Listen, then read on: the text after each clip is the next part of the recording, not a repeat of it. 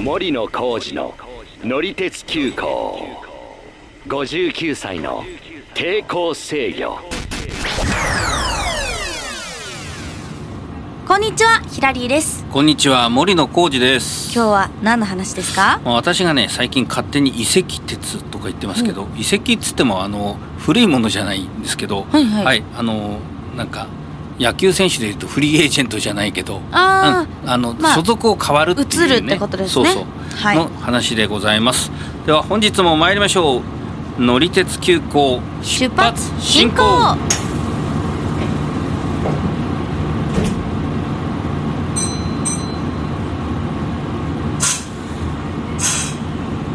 もともとい他の鉄道会社で走ってた車両が少し古くなったりとか、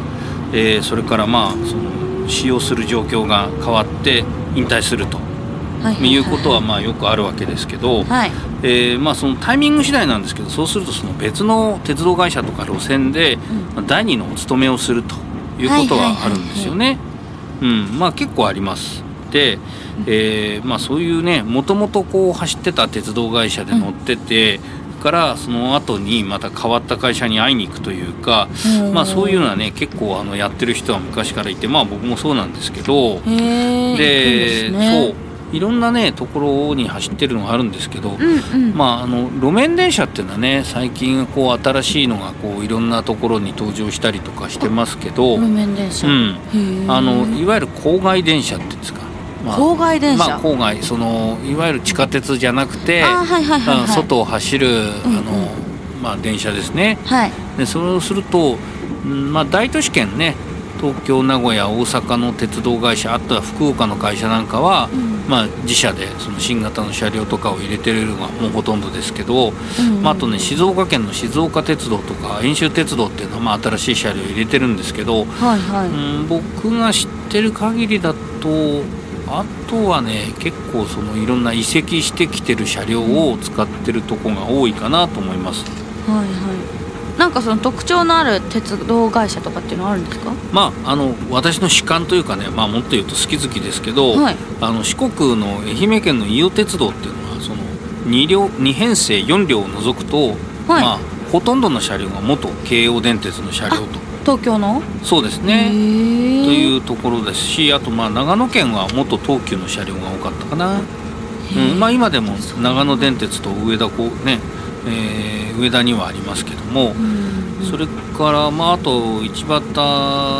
電車とか富士急はいとはいかそういうのはあの改造されたもともと東京から持ってきた時には単なる通勤電車だったのが、うんなんかクロスシートとか使ってすごい可愛い、なんか木がそ木がう貴重あになのってて一畑のやつはねそのおしゃれ島根ですのね地元の木を使ってあのもう車内が全く違う感じにこう改装されてクロスシートが並んでるとか、こ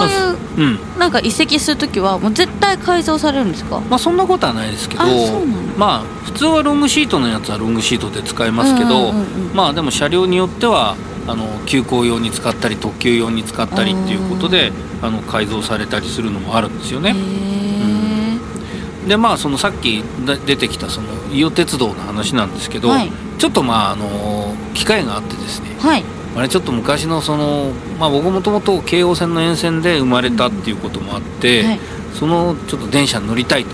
思ってちょっと行ってきたことがあるんですよね。おーでさっき言ったようにその京王の元5000系っていう車両があってはいこれが今伊予鉄700系というふうに、まあ、名前を変えて走ってるんえー名で前すもけ変わど。るんですねそれでまあ会社によっては変わりますそのまま走らせてるところもありますしあそうなんだまあ、同じ伊予鉄道でも別の車両はそのままの形式名ですけどね、うんうんうん後から出てきますけど話は、はいで、まあ、そのちょうど、まあ、1963年製、まあ、一番古いやつは、はいっていうのがこの5000系っていう車両なんで、はいまあ、私とその作り始めた年と私が生まれた年は一緒なんで、同い年なんですねそうなんですね、うーんなんでちょっとその気になって、まあ、持ってきましたで、はいえ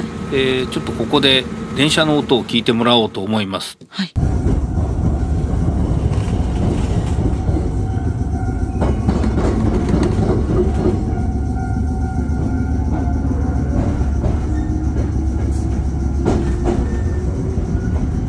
次は小町これ小町ですもうきっちり抵抗制御なんですねこれ、はいはいはいはいもう作った、はいあの作られたのがまあ昭和の中期ですから、うんうんうんまだ抵抗制御しかない時代なんで、ははいまあ、これ結構ねその移籍されてからその、ね車両の番号その過去の番号とこの番号の車は、ね、元何号車だとかっていうのをこう調べたりする方もいらっしゃったりとかへーわかるんですねそ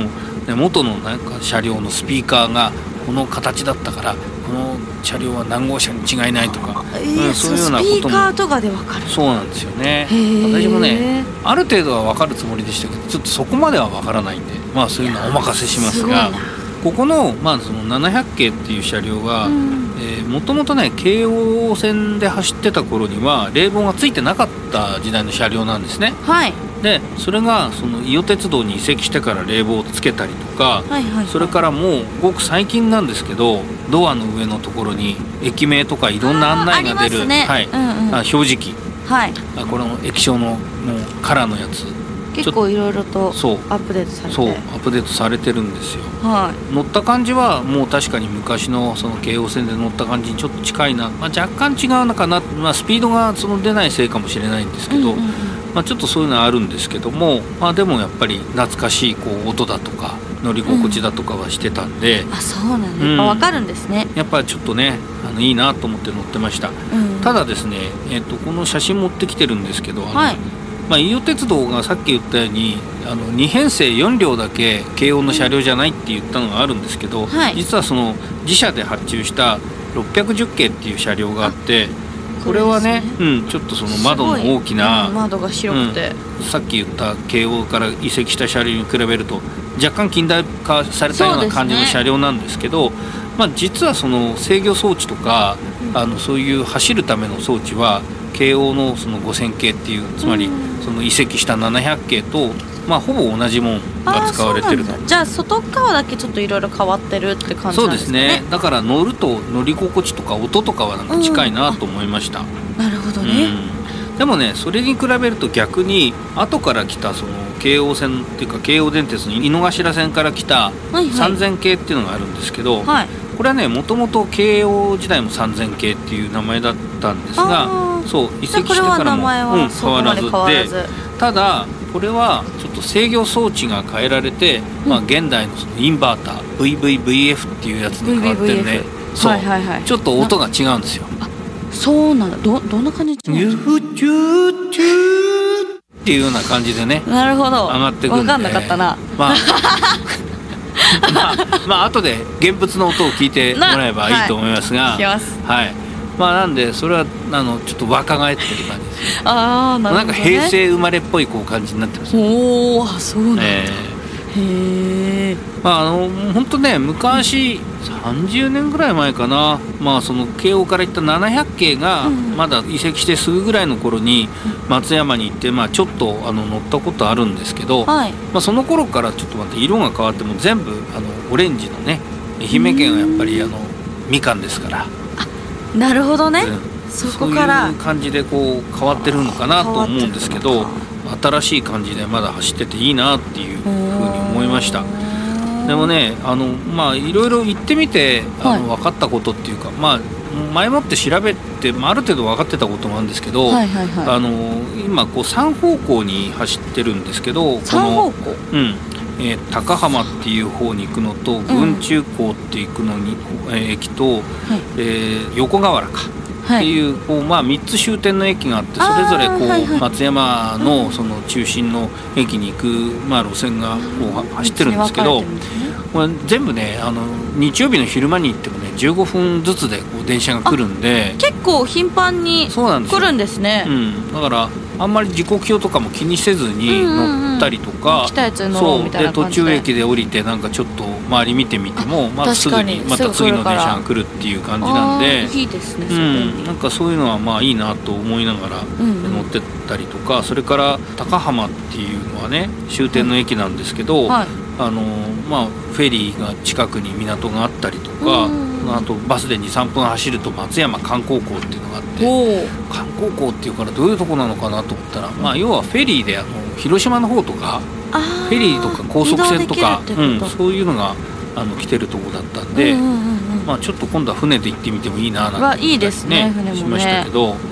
それからまああとはねすごいなと思ったのは松山市から横河原っていう駅に向かう一つ目の駅に石出川公園っていうのがあるんですけど、はいちょっと写真撮ってきたんですけど、おお鉄橋の上にホームがあって鉄橋の上なんだそうこれこれね2両編成と3両編成と電車があってうん3両編成だとこれ僕がこれ撮ったのは2両編成の、まあ、一番前の方から撮った写真なんで、そうするとあの3両編成だともう本当に鉄橋の上で降りてっていう感じになる、えーまあ、実際ちょっとそういう風にしてあの降りる人いるかどうかちょっと分かんないんですけど、でも景色は良さそうですうね、ん、まあそうですねもう川の上でうんうんホームもあるっていう感じで。もうあのそんなねのがあるんだ、あんまりねちょっとその辺のとこ詳しくなかったんで、うんうん行ってみてちょっとびっくりしたなっていうこともいくつかありましたが、すごいなうんまあ、あとはね松山といえば路面電車もあって、はいはい路面電車であの道後温泉の方に行ったりとかして、うんちょっとあの温泉に入る時間なかったんで ちょっと残周り念ちすょぎるっと歩いたぐらいだったんですけど、うんまあそんなようなこともあってちょっとねまあ、1日じゃ乗り切れ、まあ、乗り切れないことはないけど、んまあ、もう少しちょっと効率的に乗らないとそうですねダメだなっ なていうんふうかには結思い構ました森野さんいろんな寄り道をしながら行くイメージありますからいやもう完全にそうですでもなんかだからその梅神寺っていう駅がちょっと海の近くで、ねここでビデオ撮ったらいいだろうなと思ったらあ思いっきり失敗しちゃったり とかねもう全然ダメなんですけどはいまあそんなわけであのちょっと懐かしい車両に会いに松山まで行ってきたって話がわいいですねまあちょっとそこからいろいろと喋っちゃいましたが、うん、はい本当ね長く生きてると電車の一両一両もなんか友達のような感覚がするんですけど友達かまあその中でもちょっとね、うん一番その友達度合いがあのうん強いやつがいたんで、なはいはい乗ってはきいたってう幼馴染みたいな感じですね、はいえー話でしたで本日もご乗車ありがとうございました担当車掌は森野浩二と乗客のヒラリーでしたまたのご乗車お待ちしています森野浩二の乗り鉄急行59歳の抵抗制御ぜひ他のエピソードも聞いてください定期的に配信していますのでフォローもよろしくお願いしますよろしくお願いいたします。